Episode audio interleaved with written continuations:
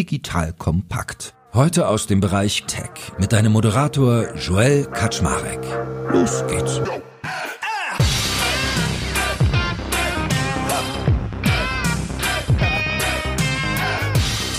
Hallo Leute, mein Name ist Joel Kaczmarek.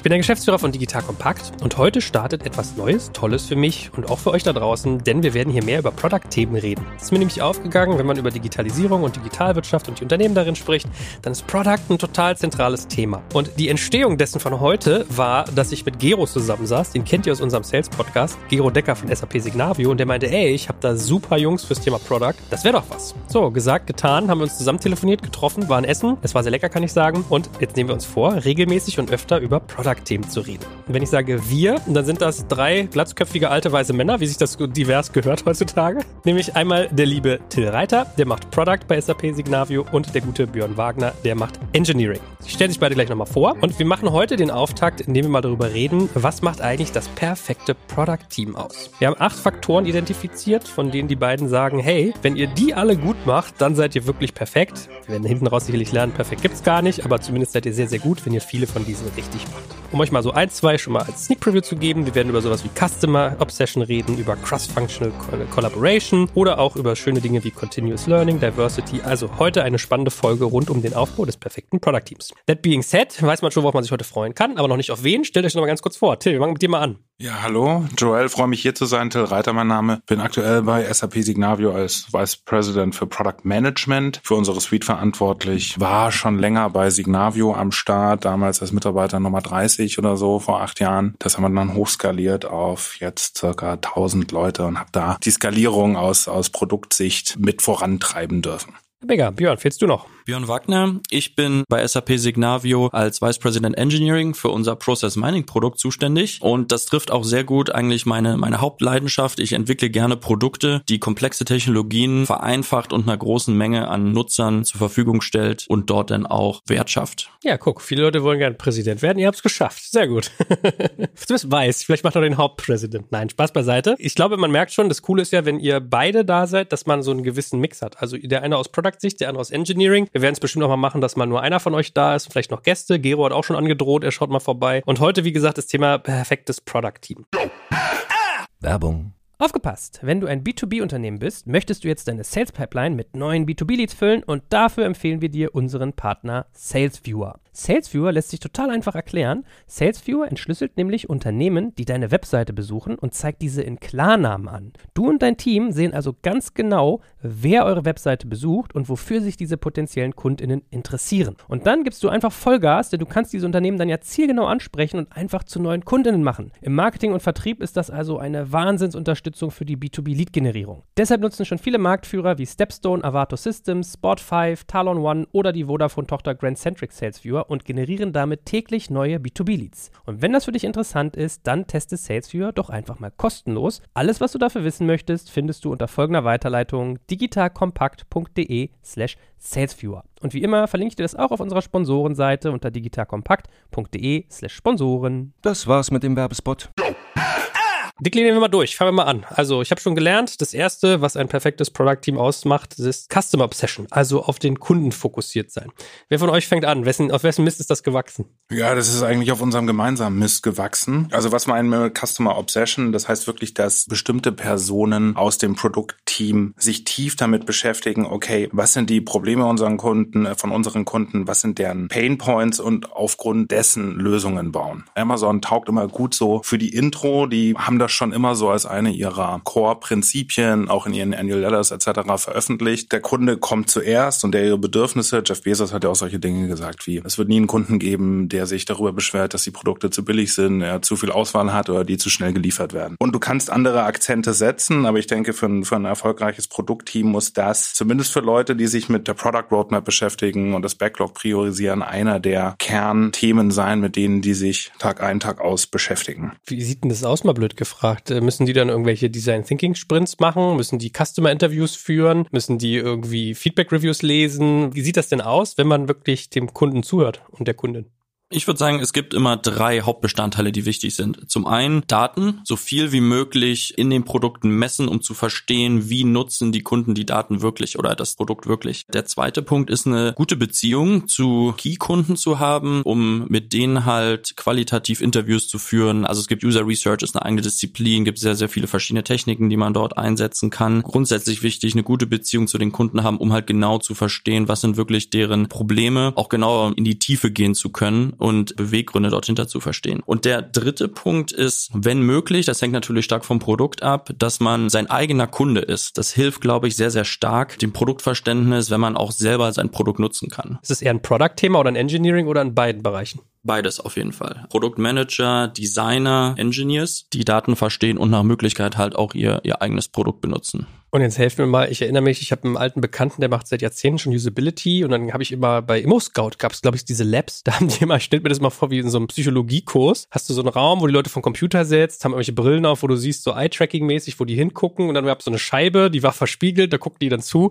Ich stelle mir das mal vor mit so einem Klemmbrett, so Wissenschaftler. Macht man sowas heutzutage noch, dass man auch wirklich Customer Observation macht, die den Kunden dabei zuguckt? Wir machen das auch noch ganz intensiv. Wichtiger Unterschied hier ist äh, so, klassisch kann man unterscheiden zwischen Business-to-Consumer-Modellen und Business-to-Business. SAP Signavio ist jetzt eher ein B2B-Modell, wo der Kunde etwas weiter weg ist und man teilweise den Kundenkontakt aufbaut über seine Customer Success oder Support-Funktion, sehr dezidiert Sessions aufsetzen muss, zum Beispiel wenn man sowas wie Shadowing machen muss. Ja, also wir haben es auch gemacht, dass wir zum Beispiel Usability Breakfasts haben, ja, wo wir Kunden einladen, sagen, ihr kriegt ein gratis Frühstück. Wir wollen euch dabei zugucken, wie ihr eure Probleme mit unserem Tool löst. Ja? Und da gibt's natürlich dann auch sehr breit gefächerte Customer- bzw. User-Basis. Ja? Wir haben auch Customer, das sind die IT-Administratoren, die nur die Nutzer verwalten. Und wenn du jetzt von einem Immo-Scout sprichst oder von einem Facebook etc., da ist es sehr oft viel direkter, wo der Endnutzer direkt die App benutzt und man sehr oft einen direkten Draht hat und oft einfach bei einem Starbucks oder sonst wo sagen kann, hey, ich habe hier ein Interview, ich will das untersuchen etc.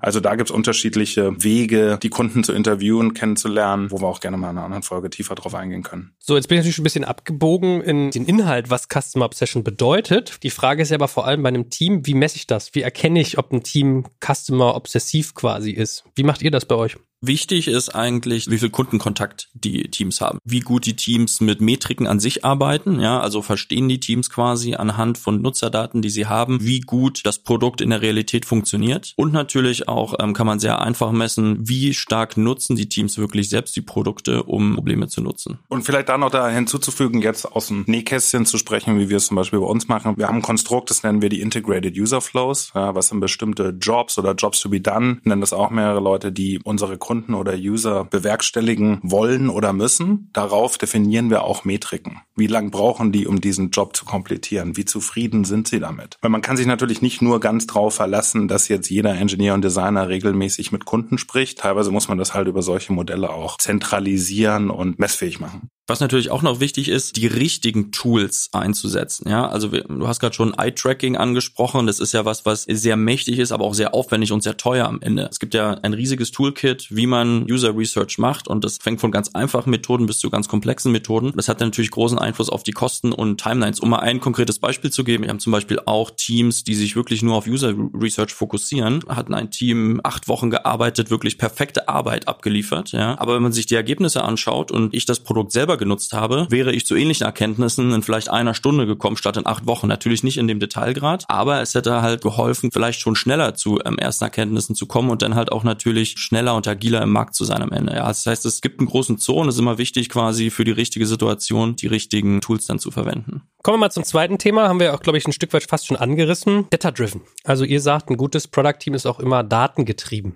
Warum? Daten helfen einem, die Realität zu verstehen. Wie genau verwenden die Kunden, die Nutzer das Produkt? Ist der Wert, den wir von unseren Funktionalitäten quasi haben, ist der da? Auf der anderen Seite gibt's gerade im, im technischen, im Engineering-Bereich gerade ziemlich der Hype um so DORA-Metriken. Da geht's dann darum, das sind so vier Standardmetriken, die sehr, sehr nah an der Entwicklung sind. Dort gibt's sehr gute Benchmarks. Ja, Das heißt, man kann wirklich schauen, mit diesen Standardmetriken vergleichen und halt sehen, wie gut ist man denn im Vergleich zu, zu anderen Firmen. Es gibt da jede Menge Datenpunkte, Punkte, die dann Data auch zeigen, je besser die Teams in den Dora-Metriken sind, je erfolgreicher sind häufig auch Unternehmen im Markt. Ja, das ist schon sehr stark korreliert. Und das ist halt zum einen Kundenverständnis, zum anderen aber auch Verständnis der Prozesse und Optimierung der Prozesse. Dafür sind halt Metriken und Daten sehr, sehr wichtig. Ich glaube, wir können über Daten wahrscheinlich zwei Folgen machen, so über Data Warehousing und wie man so Data Lake anlegt, Rohdatenverarbeitung etc. pp. Vielleicht könnt ihr ja nur mal so ein grobes Big Picture geben. Wie handhabt ihr das? Also muss Datengetriebenheit eine Eigenschaft auch jeder einzelnen Person sein? Verankert man das in Zielen, in Incentives? Löst man das über Tooling? Machen das nur bestimmte Rollen? Wie ist es bei euch grob aufgebaut?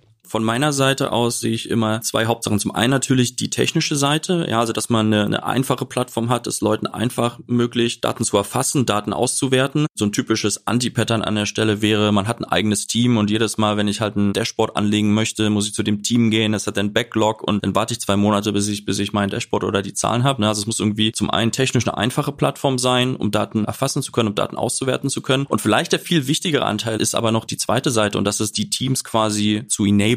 Ja? Also Statistiken, kann ich den Daten trauen? Wie werte ich die Daten aus? Bis hin zu welche Algorithmen, vielleicht sogar Machine Learning Anwendungen kann ich auf den Daten machen, um halt das auch in den täglichen Arbeitsablauf mit, mit reinzubringen. Also es ist technisch sehr wichtig, aber halt auch die Leute zu enablen und quasi dort ein Verständnis zu schaffen, wo Daten Sinn machen und wie man das verwenden kann. Vor unserem Podcast war ich in unserer Quarterly Business Review. Es gibt zum Beispiel bekannte Frameworks, wie zum Beispiel das Heart Framework von Google. Es ist dann Happiness, Engagement, Adoption, Retention und Task Success, wo wir bestimmte Metriken für jede Dimension definieren und dann auch wirklich vierteljährlich tracken. Aber jetzt zum Beispiel im B2B-Kontext, klar musst du drauf achten wie entwickelt sich unser Revenue. Für uns eine Core-Metric ist der Net Promoter Score. Und davon kannst du eben ableiten, okay, wenn du kundengetrieben arbeitest, was müssen wir anpassen, damit die entweder gut bleiben oder wieder nach oben gehen. Ich überlege ja gerade fast, man müsste eigentlich mal fast umdrehen. Es gab doch dieses Buch, ich glaube, Paul Watzlawick war das, ne? Anleitung zum Unglücklichsein. Du musst dich nur nicht dran halten und bist glücklich. Wie wird es denn bei Datengetriebenheit? Ich frage mich, gibt es eigentlich noch viele Unternehmen, die nicht datengetrieben sind? Das muss doch eigentlich fast der Standard sein, oder? Ich würde sagen, da ist noch sehr viel Raum für Verbesserung. Ne? Also nur weil man Daten hat, heißt noch nicht, dass man mit Daten arbeitet dass man Daten versteht. Auch gibt es sehr verschiedene Ansätze, wie Daten organisatorisch einfach in Unternehmen eingebunden werden. Es gibt Ansätze, wo mehr zentrale Teams zum Beispiel für Daten zuständig sind. Dann gibt es Ansätze, wo man mehr in die Teams, in die verschiedenen Business Units, in die Teams rein, die Datenexperten, Data Scientists, Data Analysts setzt. Ja, es ist stark im Kommen, aber ich würde sagen, es ist auch noch viel Luft nach oben und auch viel zu lernen, auf jeden Fall, wie man Daten effizient einsetzt. Datengetrieben zu arbeiten ist am Ende des Tages meistens sehr viel Arbeit. Ja, und bei uns, wir sehen das auch, du hast dann unterschiedliche Systeme, du musst dann die Daten aufbereiten, crunchen, verstehen etc. Das richtig und intensiv zu betreiben, sehe ich nicht, auch in den Startups, mit denen ich zusammenarbeite und so überall perfekt implementiert.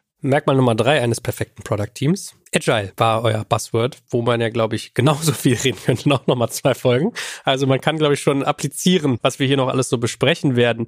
Deswegen lasst uns vielleicht nur so Big Picture machen zu dem Thema. Ich glaube, vielen ein Begriff, gerade auch Scrum war ja bei vielen so über eine gewisse Zeit sehr stark auf dem Radar. Ähm, was sind so, ist so euer kleines Einmal-Eins, wo ihr sagt, okay, ein perfektes Product-Team aus Sicht von Agile muss Folgendes können? Für mich als agiles Produktteam, man kann es ja zum Beispiel jetzt mal an einem Beispiel aufmachen. Ja. Ich glaube, Corona war eine spannende Zeit zu sehen, welche Company irgendwie irgendwie sich schnell bewegen kann, schnell anpassen kann. Also jetzt mittlerweile schon wieder abgestürzt, ja, aber damals äh, Lieblingsbeispiel war zum Beispiel Zoom, die dann wirklich sehr schnell Features umgesetzt haben für für den Homeoffice-Bereich, sei es irgendwelche Backgrounds, um um die Babys im Hintergrund oder die Unordnung wegzufiltern etc. Das ist für mich so der Hauptbestandteil von agil zu sein. Ja, du kannst dich im wechselnden Umfeld sehr schnell anpassen und Änderungen umsetzen. So, okay, Till war der Effekt. Björn muss dann erklären, was das kleine Nummer eins ist. Der wichtigste Punkt bei agil ist, dass man man möglichst schnell iterieren kann und möglichst schnell kleine Verbesserungen des Produkts, kleine Increments auch in den Markt bekommt. Es gibt ja Kanban oder Scrum-Ansätze, wo es sehr viel, sage ich mal, Lehrbuch zu gibt, wo ich aber finde, die jedes Team für sich selbst definieren muss, um halt dann das auch auf die Bedürfnisse des Teams oder des Produktes zuzuschneiden. Aber der Kern ist immer, möglichst schnell in kurzen Iterationen zu entwickeln und halt nicht in dieses Anti-Pattern wieder zu verfallen, dass man ein halbes Jahr, ein Jahr an einem, an einem Feature arbeitet, groß Release und dann vielleicht merkt, das funktioniert ja gar nicht wie gedacht. Ne? Und das deshalb, da helfen dann natürlich auch wieder Daten, dass man möglichst früh erkennt, auch anhand der Metriken, häufig auch den äh, Minimum Viable Product, MVP. Bei uns, wir haben äh, so, so einen schönen Begriff Minimum Lovable Product, um nochmal so ein bisschen mehr die Customer Obsession da reinzubringen. Das heißt, möglichst klein anzufangen, früh in den Markt zu gehen, frühes Feedback äh, einzusammeln und dann das Produkt ähm, Stück für Stück weiterzuentwickeln. Was man nicht vergessen darf, gerade wir haben es angesprochen im B2B-Bereich, die Kunden mitnehmen, gerade große Enterprise-Kunden, Enterprise-Anwendungen freuen sich halt nicht, ne, wenn die gerade hunderte Anwender haben, wenn man plötzlich alle zwei Wochen das User Interface umbaut und die hunderte Anwender neu schulen müssen. Ne? Das heißt dann, auch wenn man technisch vielleicht ähm, Releases alle zwei Wochen in Increments machen kann, dass man denn dort häufiger auch auf quartalsweise Zyklen geht, einfach weil man die, die Kunden und die, die Mitarbeiter der Kunden und, und halt auch die gesamte Go-to-Market-Organisation erst nochmal mitnehmen muss und, und auch über die, sage ich mal, neuen Features informieren muss, trainieren muss zum, zum gewissen Teil. Hängt halt stark vom Produkt ab, glaube ich, große Unterschiede, B2B, B2C, wie schnell man dann wirklich ähm, iterieren kann. Genau, deshalb muss dann halt, wie ich gesagt habe, agil halt immer richtig ausgelegt werden. Agile heißt nicht keinen Plan haben und keine Roadmaps haben, sondern auf wechselndes Environment zu reagieren. Die Roadmap-Diskussion ja nein. Ich glaube, das ist wie Apple versus Microsoft oder so. Da gibt's ähm, sehr, sehr verschiedene Positionen zu. Aber ja, also ich habe es auch häufig gesehen, dass Teams das Verständnis haben, ja, wir wissen noch gar nicht, was wir machen. Wir fangen einfach mal an und dann sagen, ja, wir sind ja agil. Ne? Aber das ist eigentlich genau nicht der Plan dahinter. Also der Plan ist einfach nur, dass man in kleinen Inkrementen sehr, sehr schnell vorankommt, aber halt nicht planlos agiert unbedingt. Joel, wie du hier raushörst, findest du ein natürliches Spannungsfeld zwischen Engineering und Product, wo Björn und ich auch schon des Öfteren drüber diskutiert haben, wie wir das lösen. Sehr gut. Davon wird das hier leben. Ich sehe schon. Wir vertiefen das mal an anderer Stelle und vielleicht verlinke ich auch mal in den Shownotes noch das eine oder andere, was wir zu Agile schon mal hatten und kommen zum vierten Merkmal eines erfolgreichen Product Teams, nämlich cross-funktionale Kollaboration. Wenn man sich anschaut, Design Thinking Ansätze, User-Centered Design Ansätze, dort steckt ja immer dahinter, dass man cross-funktional arbeitet, Leute aus verschiedenen Backgrounds mit verschiedenen Erfahrungen zusammenbringt und dort dann halt Methoden, Formate entwickelt, wie die miteinander kollaborieren können. Das einfachste ist, man nimmt einen Block, das heißt Crazy Eight, ein Stück Papier, man faltet das so und dann muss jeder einfach mal acht Lösungen skizzieren. Dann macht man das ein paar Runden, baut auf den Ideen von anderen auf, man hält sich am Anfang mit Kritik zurück an der Stelle. Diese Kollaboration erlaubt am Ende, dass man bessere Lösungen für die Probleme der Kunden entwickelt, als wenn man den Designer wieder zwei Wochen lang arbeiten lässt, der Product Owner dann die Lösung abhakt und dass man dann so dem Engineering-Team, äh, liebe Entwickler, über den, über den Zaun wirft und sagt, jetzt macht mal bitte, weil dann fehlt A, das Verständnis, der Kontext. Es ist viel, viel effizienter, viel schneller und die Lösungen werden auch besser, wenn man von Anfang an mit Engineers, mit Designern, mit Product Ownern effizient zusammenarbeitet und halt wahre Realtime-Kollaboration hat an einem Whiteboard. Die Lösungen werden einfach besser, ne, durch die verschiedenen Perspektiven, durch die verschiedenen Erfahrungen am Ende. Also ich kenne das auch. Ich war in der School of Design Thinking, erster Jahrgang lustigerweise. Und die Aufgabe war, uh, how might we make private households save energy? So, und dann haben wir so einen, so Energiezähler entwickelt. Und das Lustige war, in meinem Team war ein irgendwie Softwareentwickler. Das heißt, der konnte den Software-Tat angucken. Ich war irgendwie so der Media Guy, das Frontend. Dann hatten wir eine Architektin, die wusste so Bescheid, okay, wo verbaut man die Dinger? Und ein BWLer, der sich über das Geschäftsmodell Gedanken machen kann. Also da ist es so plain vanilla. Ist es bei euch wirklich so im Product-Team,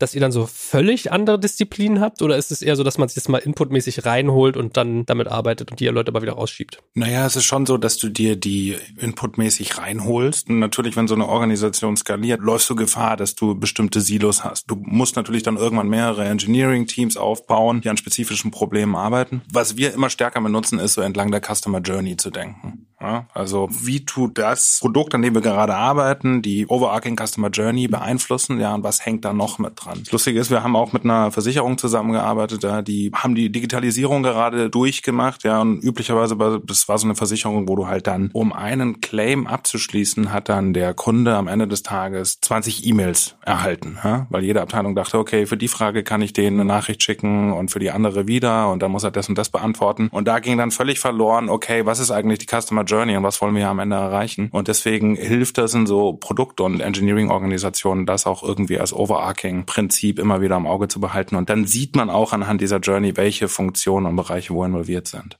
Cool. Also wir haben die Halbzeit jetzt hinter uns. Jetzt kommt Punkt 5 fürs perfekte Product Team. Ownership. Was genau meint ihr damit? Ownership ist ein Punkt, der auch den, den Teams hilft, zum einen einen gewissen Teil des Produktes komplett Ende zu Ende zu verantworten. In modernen Ansätzen hat man zum Beispiel keine QA-Engineers mehr, das heißt Leute, die nur für Qualität zuständig sind, sondern es gibt dieses, dieses Mantra, you build it, you run it. Das heißt, jedes Feature, was wir bauen, testen wir, also der Engineer, der das baut, entwickelt, der testet das bis zum Ende durch, deployt das und die Engineers sind dann häufig auch in On-Call eingebunden. Ja, das heißt, wenn in der Nacht der Service nicht funktioniert, dann klingelt das Telefon und dann kümmert man sich darum, ja. Und das sorgt halt dann dafür inhärent natürlich, dass dann jeder auch ähm, incentiviert ist, quasi zum Beispiel die Qualität zu ownen und halt von Anfang an ähm, hochqualitative Software zu bauen. Zum einen gibt es natürlich auch dem Team gewisse Freiheiten, ja. Also wenn man quasi für, für ein Produkt zuständig ist oder für einen Teil des Produktes, dann ist ja die Frage, wie steuert man das Team, ja. Also sagt man dem Team, bitte baue diese Lösung oder sagt man dem Team, hier ist ein Problem, finde eine gute Lösung gemeinsam mit den Kunden raus oder geht man sogar so hin, dass man sagt, das Team, das hat nur eine Anzahl an Zielen, ja, Objectives, OKRs, Objective und Key Results sind gute Frameworks und dann hat das Team halt quasi selber Lösungen erarbeiten, um diese Ziele zu erreichen, ist dann aber auch halt verantwortlich, accountable, wie man so schön sagt, dass diese Ziele erreicht werden, ja. Okay, dann habe ich es da sogar richtig verstanden. Also es geht in die Richtung, dass man auch äh, Themen wirklich besitzt und sich verantwortlich fühlt. Das kennt ja jeder so, ne? Wenn, wenn irgendwie, wie man in die Kaffeeküche geht und da steht das schmutzige Geschirr, dann kann man ja auch mal in die Spülmaschine rum, man kann Arbeit sehen. End-to-end -End ist dann vielleicht so das richtige Wort.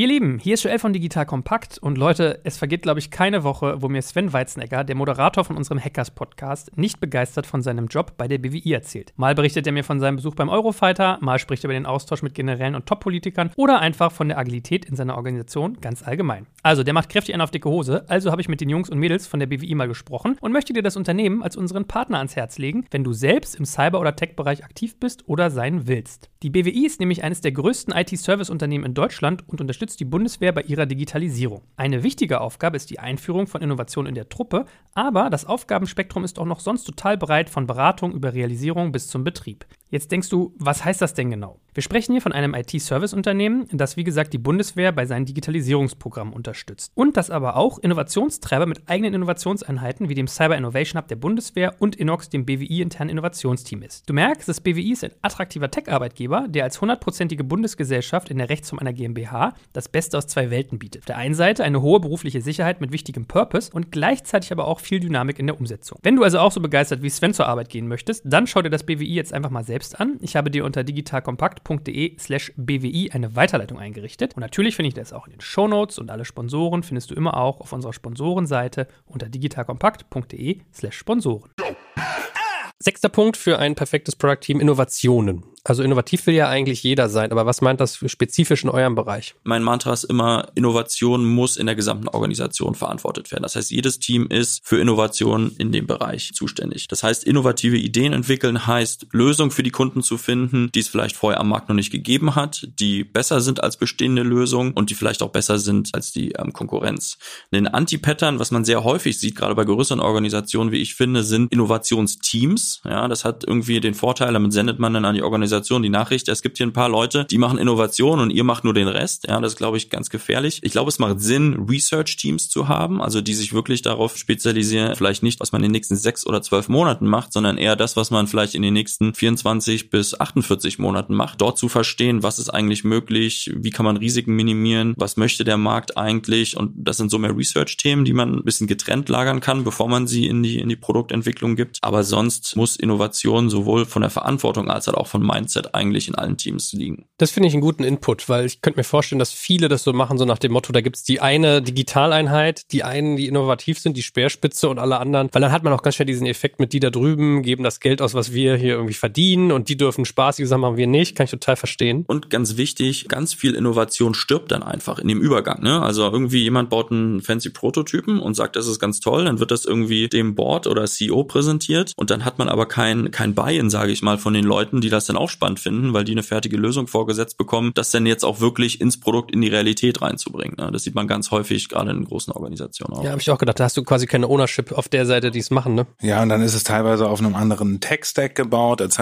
Und im Innovation-Team sieht alles ganz schnell ganz toll aus. Es gibt sehr schnell super Designs und einen Prototypen. Und dann denkt man, jetzt werfen wir es nur noch über den Zaun und dann wird das richtig gebaut. Und das ist, wie Björn sagt, auch bei uns schon öfter auf der Strecke geblieben. Deswegen muss man da die richtige Balance finden finden. Es gehört ein gewisses Mindset dazu, so ein innovatives Produktteam zu haben, weil die Innovationen lauern überall. Kann sein, du gehst auf einen Kundentag, sprichst mit Kunden, kannst dann äh, Input mit ins Team reinnehmen, du hast irgendwas Neues von der Konkurrenz gelernt etc. Da muss man die Augen offen halten, ja, und sehen, okay, wie passt das jetzt in, in meine Ziele und generiert das Mehrwert für den Kunden. Könnt ihr mich aber nochmal abholen, wie messe ich denn das? Also wie merke ich denn, ob etwas eine Innovation ist und ob ein Teammitglied sozusagen auch innovativ denkt? Was sind so Merkmale oder was ist der Benchmark?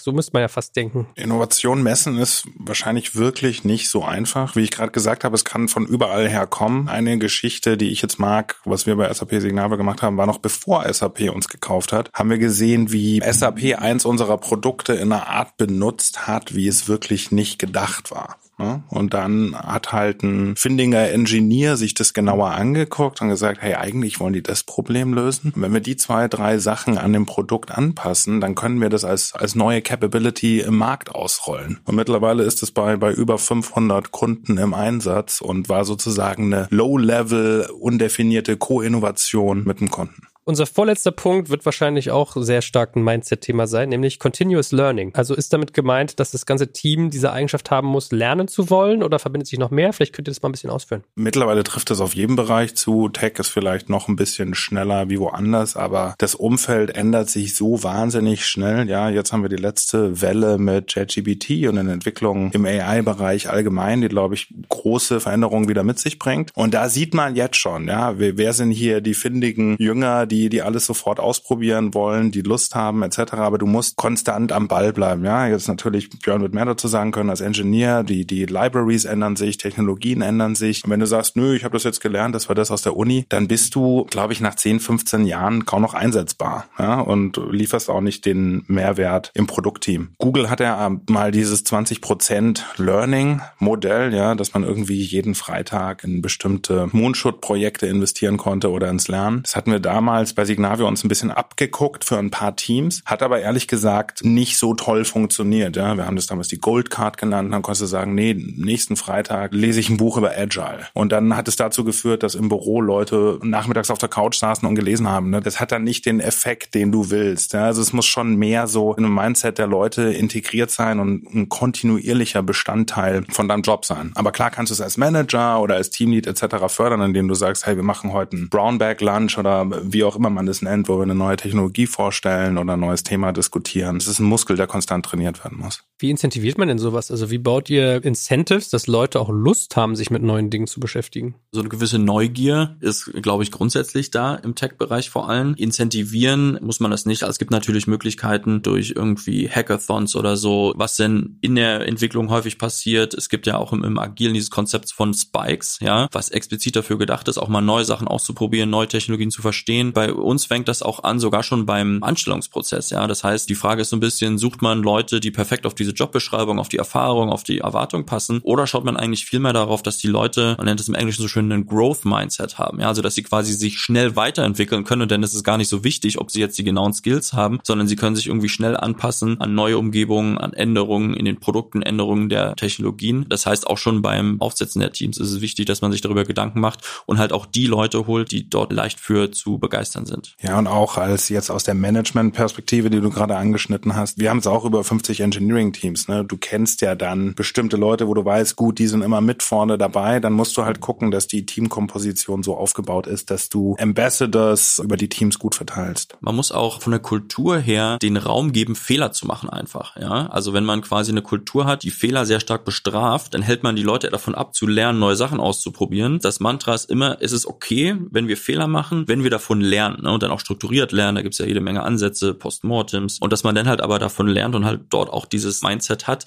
Das braucht auch sehr viel Unterstützung aus dem Leadership Management und das ist nicht immer einfach umzusetzen in den Organisationen. Gut, unser letzter Punkt, der erschließt sich, glaube ich, sehr schnell. Ist vielleicht auch ein bisschen ähnlich wie die Cross-Functional Collaboration, nämlich Diversity. Also wahrscheinlich werdet ihr mir jetzt sagen, es ist wichtig, diverse Teams zu haben, damit man bessere Produkte baut, weil die sich mehr auf äh, Bedürfnisse der KundInnen einstellen können. Ist es in die Richtung zu denken? Ja, also mir hat letztens einer, fand ich ganz lustig, äh, eine Quote gesagt, Diversity ist ein bisschen wie Obstsalat. Wenn du nur Äpfel und Orangen verwendest, ist es ziemlich langweilig. Deswegen brauchst du da auch äh, Trauben und Ananas oder wo auch immer man steht. Aber ich denke, das, das trifft auch auf Produktteams zu. Ja, Du kannst relativ schnell zu eintönig werden. Es heißt auch nicht, Diversity heißt, du brauchst jetzt die, die richtige Männer-Frauen-Quote oder so, so eine bestimmte Quote, sondern vor allem auch in den Denkansätzen. Deswegen, wir haben vorhin über Customer Obsession gesagt, divers ist auch, du hast auf jeden Fall einen in dem Team drin, der sich mehr damit beschäftigt, okay, das Produkt soll zum Beispiel sehr schön sein, ja, es soll kundenausgerichtet sein, etc. Und dass da unterschiedliche Denkansätze auch teilweise im Konflikt stehen, ja, so dass man zusammen die beste Lösung findet. Ein Beispiel kann ich aus meiner Zeit vorher im SAP Signavio bringen, als App-Entwicklung ganz frisch war, es war so 2014, 2015, haben wir einen Fashion-App-Prototypen gebaut aus einem rein männlichen Team, was komplett an allen Zielen und Erwartungen vorbeigeschossen ist. Hier hätte halt ein diverseres Team bessere Produktentscheidungen getroffen und vielleicht auch dem am Ende zum Erfolg verholfen. Ich glaube, da gibt es ganz viele Beispiele. Ich habe mal von Christoph Werner erzählt bekommen, von DM, der Chef. Die DM-Märkte ist jetzt kein Software-Thema, aber ich glaube, da macht man die Denke mal so auf, dass die die DM-Märkte irgendwann umgebaut haben, weil früher war es ja immer so, man hatte diese Drehkreuze, kam in die Läden rein, damit kein Diebstahl zustande kam. Dann gab es halt zwei Punkte. Das eine war halt, okay, das ist halt irgendwie, wirkt ein bisschen unfreundlich und Menschen mit Behinderung kamen aber schwer in diese Märkte rein und gleichzeitig musstest du auch die Gänge breiter machen. Was war der Effekt? Sie waren, glaube ich, der erste Markt oder einer der ersten, die diese Drehkreuze weggenommen haben. Auf einmal ist jeder, der viel lieber reingegangen, weil die Gänge waren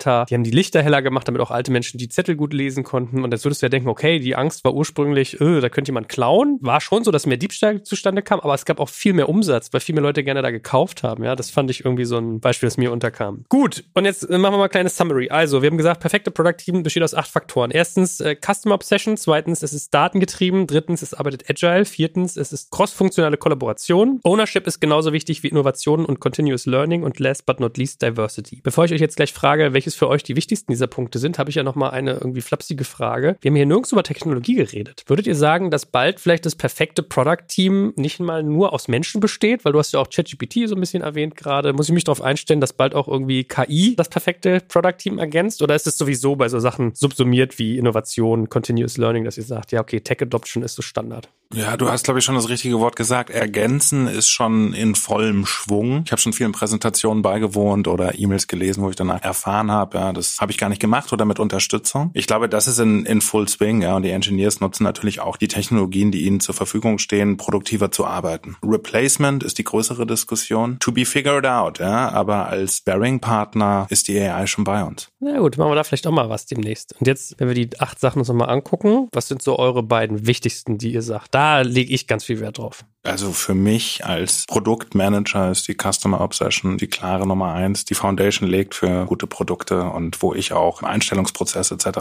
am meisten drauf gucke. Für mich ist es Customer Obsession auf der Seite, um die Probleme des Kunden genau zu verstehen und dann Cross-Functional Teams, um die besten Lösungen für diese Probleme zu entwickeln. Und wenn ihr euch jetzt nochmal die acht anguckt, was würdet ihr sagen, wo haben die meisten Unternehmen da draußen, weil vielleicht auch manchmal so ein bisschen an den verkrusteten Mittelstand denkt, Probleme und wo stellen sich die meisten Leute gut an? Ich würde sagen, Customer Obsession ist häufig ein Thema, auch weil der Zugang zu Kunden schwierig ist. Ne? Typischerweise haben ja Go-to-Market-Organisationen Kundenkontakt, dass dann die Angst da ist, man nimmt jetzt die Engineers mit, die Product Owner und die erzählen halt irgendwas Falsches dem Kunden oder die stellen irgendwie die, falschen Fragen. Das heißt, dort, glaube ich, gibt es sehr, sehr viele Hürden. Du hast den Mittelstand angesprochen. Ich glaube, viele schmücken sich mit dem Agil-Wort, wobei, glaube ich, in der Tech-Community schon oft der Witz gemacht wird, wenn du das in Jobausschreibungen siehst, dann, dann halte ich lieber fern. Also da gibt es sicher Aufholbedarf. Ich glaube, Diversity ist so ein Thema, was gesellschaftlich bedingt aktuell einen sehr großen Aufschwung hat, glücklicherweise. Und ich denke, das geht in die richtige Richtung. Und jetzt muss ja die abschließende Frage lauten, kann man denn alle diese acht Punkte perfekt machen und muss man sie auch perfekt machen? Ja, ich habe mit Björn im Vorfeld diskutiert, habe ich auch gesagt, perfekt gibt's eigentlich nicht, aber du hast natürlich immer Human Limitations, ja, Menschen haben einen bestimmten Bias etc. Vergangenheit, du hast strukturelle Limitations, ja, wie viel Budget hast du, wann musst du ein bestimmtes Produkt liefern, aber ich glaube, es ist gut als Zielvorgabe, es anzustreben und immer dran zu arbeiten, die Faktoren, wo man gerade nicht so so stark ausgeprägt ist, auszubügeln. Das ist natürlich dann auch für die Teamleads und Manager Punkt, wo sie darauf fokussieren sollten.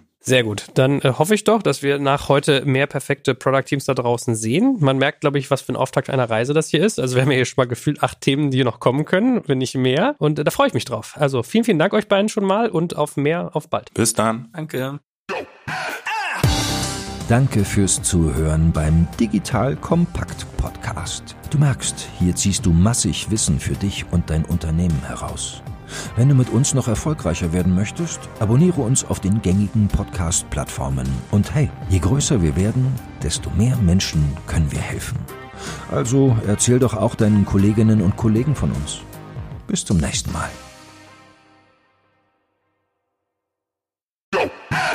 Jetzt kommt ein kleiner Werbespot. Aufgepasst! Heute gibt's Werbung in eigener Sache. Wir wollen dich nämlich besser kennenlernen, weil viele hören Woche für Woche unseren Podcast und dabei wissen wir gar nicht immer, wer genau diese Leute sind. Und natürlich wollen wir ja aber wissen, wer du bist, um unseren Inhalt auch an deinen Interessen ausrichten zu können. Und um das zu ändern, habe ich eine Umfrage vorbereitet. Dort kannst du uns erzählen, wer du bist und wofür du dich interessierst. Und was du davon hast, naja, ich meine, je besser wir dich kennen, desto besser können wir unseren Podcast an deine Bedürfnisse anpassen. Und dann spreche ich auch keine Werbung mehr für Penispuppen und Online-Casinos ein, wo dich womöglich ganz andere Dinge interessieren. Nein, kleiner Spaß. Spaß und trotzdem, du tauschst fünf bis zehn Minuten deiner Zeit gegen viele Stunden noch bessere Unterhaltung und tiefen Wissen in der Digitalwirtschaft. Klingt für mich nach einer Win-Win-Situation und geh doch also daher mal auf die Seite digitalkompakt.de/slash Umfrage. Fülle diese nach bestem Wissen und Gewissen aus und freue dich in Zukunft auf noch besseren Content auf Digital Kompakt. Ende der Werbung.